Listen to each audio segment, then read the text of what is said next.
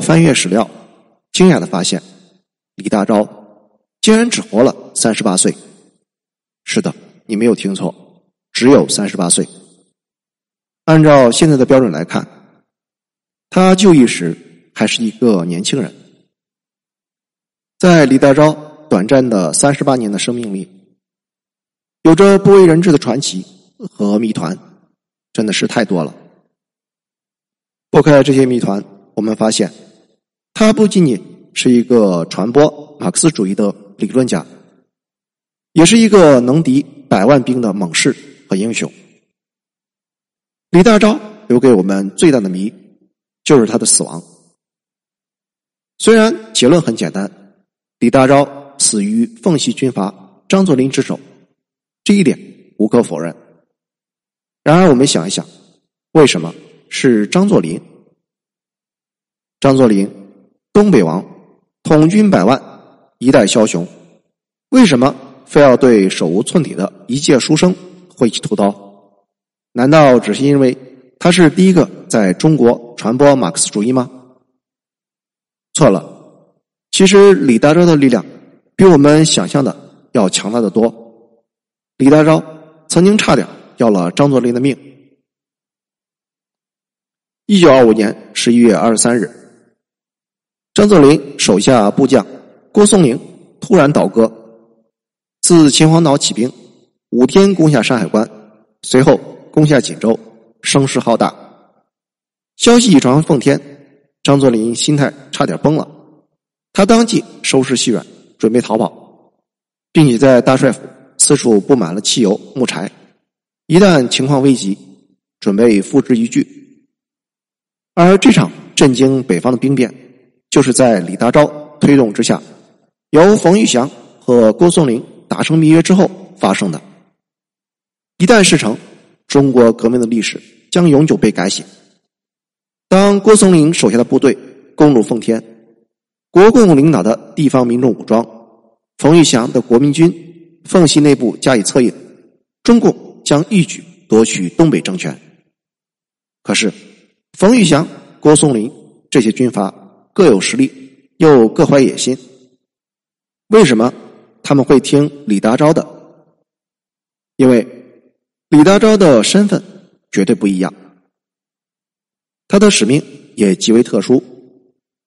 首先，消除内乱、打倒军阀是国民革命的必然目标。与此同时，共产国际出于苏俄利益的考虑，也希望打击其他列强在华的利益。一方面，对于李大钊而言，奉系的张作霖亲日，直系的吴佩孚亲英美，首当其冲要打倒。但是另一方面，对其他军阀而言，要想在强大的直系奉系面前争权求存，必须再找一个新的靠山。李大钊和他背后的苏俄是他们不得不考虑争取的对象。这给了李大钊和中共实现胜利的大好机会。利用军阀的态度及其内部必然的矛盾加以瓦解和分化，合纵连横。各个击破，争取冯玉祥推动郭松龄反奉，就是这种策略的一次大胆的尝试。于是，在国共冯郭加上奉系的内鬼协助下，在苏联的暗助下，差一点要了张作霖的脑袋。你说他怎么不会恨李大钊？然而，李大钊纵横捭阖的策略，也不是只针对张作霖。别的军阀对于李大钊也有所忌惮，只不过其他的军阀被他搞得更惨。在一九二六年九月，当北伐革命军逼近武汉，将与吴佩孚大战之时，李大钊和中共北方区委争取让后方吴佩孚的部下袖手旁观，直接拖垮了吴佩孚，让他从此一蹶不振。差不多同时，北伐军。和孙传芳争夺江西，李大钊又托人怂恿张宗昌谋取孙传芳的后方江苏。此战之后，孙传芳也开始一落千丈。山西的阎锡山一度是张作霖的下属兼盟友，也被李大钊鼓动起来起兵反奉。在张作霖看来，这个徒手撕裂了北洋军阀的李大钊，简直要把他的老巢都端掉了。而此时，张作霖显然下了狠心，决意抓捕。而李大钊此时正居住在奉系控制下的北京。由于叛徒的出卖，他们已经掌握了李大钊的具体住所，要抓人易如反掌。然而此时，李大钊逃过一劫的希望依然很大，因为即使在强大的奉系看来，李大钊的住处也无异于一个马蜂窝。面对北洋的追捕风声，李大钊绝不可能束手无策。他想出了一个万全之策，把自己的家连同国共两党的北京机关一并搬入了位于东交民巷的苏联使馆。果然，抓捕一瞬间陷入僵局。张作霖的头大了，因为根据《辛丑条约》，东交民巷使馆区拥有治外法权，中国的军警。要违约进入，还要闯入苏联使馆，抓捕他们支持的国共领导人，引发的国际压力可想而知。为了不得罪更多的国家，张作霖请签订辛丑条约的各国公使前来商议。由于对苏联的共同敌视，他们达成了一致，并且给抓捕找了个说得过去的理由。苏联自十月革命后自行废除了沙俄时代的一切。不平等条约，所以苏联使馆并不受辛丑条约的保护。帝国主义的默许和出卖，最终改变了李大钊的命运。于是，在一九二七年四月六日，就在阎锡山反奉的第二天，军警侦探撞开了使馆大门，一把按倒鸣枪示警的苏方人员，冲向李大钊的房子。而那一天，李大钊的夫人、长子、长女都不在家。听到枪声的李大钊，一手牵着长女李清华，一手拿着朋友送给他的手枪，躲进附近的一间小屋。军警挤满了屋子，随时准备一拥而上。这时，他们看到李大钊手中的枪。这把手枪在当时的中国极为罕见，如果没有枪管，别人很难看出是一把武器。这是一支法国产的高卢式袖珍自卫手枪。拿在手里只有烟盒大小，扳机在枪后端贴紧手掌的部分，攥拳击发难以察觉。而此前李大钊早就练过射击，防的就是这一刻。如果此时他右拳一握，冲进来的第一个军警必成枪下之鬼。然而他担心交火会伤及身后的女儿，最终被军警夺去手枪，绑起来。押上了车。对今天的很多人而言，李大钊的历史叙述至此，一切已经结束。然而，回到历史现场，哪怕事态发展至此，他生还的希望依然相当大。因为当时的张作霖其实还不太敢杀李大钊。从李大钊被捕的消息传出后，北京的军事、政治、教育各界的营救就没有停止过。北京九所国立大学的校长建议当局不要以军法审判文人，应该将李大钊案移交司法。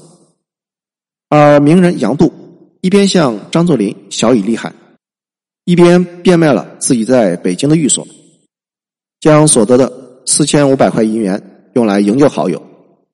而在奉系内部，张学良、张雨婷都不赞成妄杀。军政府的政治讨论会。也劝张作霖慎重。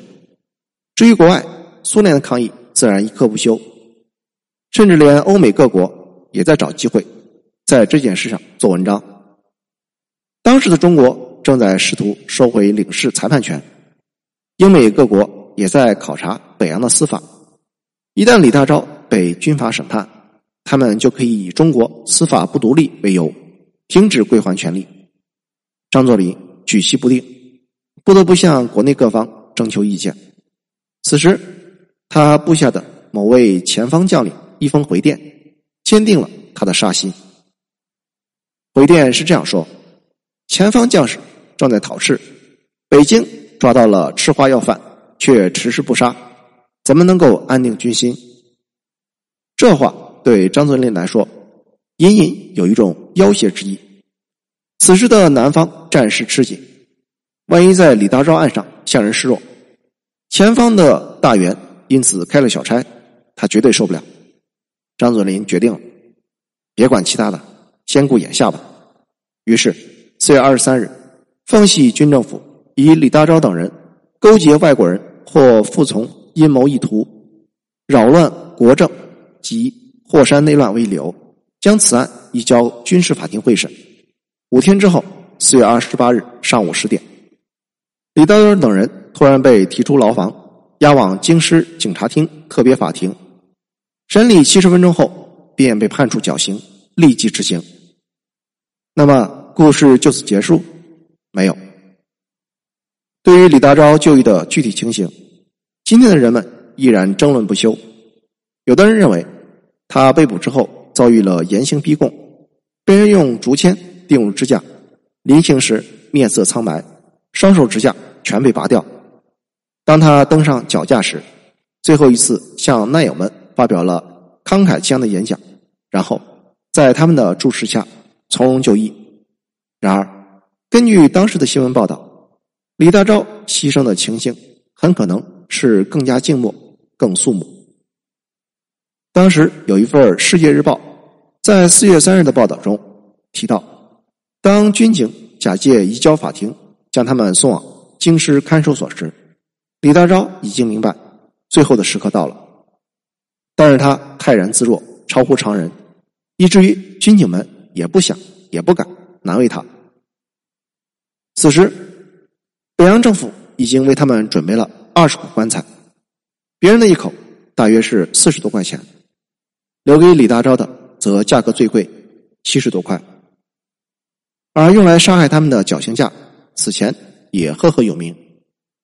在一九一九年四月十五日，袁世凯的心腹。洪树祖因为谋杀宋教仁而被判死刑。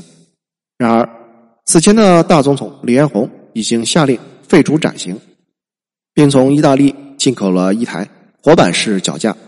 然而，由于洪树祖身材肥胖，刽子手又不熟悉操作，活板一撤，愣是把他拉得身首异处，惨不忍睹。所以，洪树祖成了中国司法史上第一个被绞刑处决的人。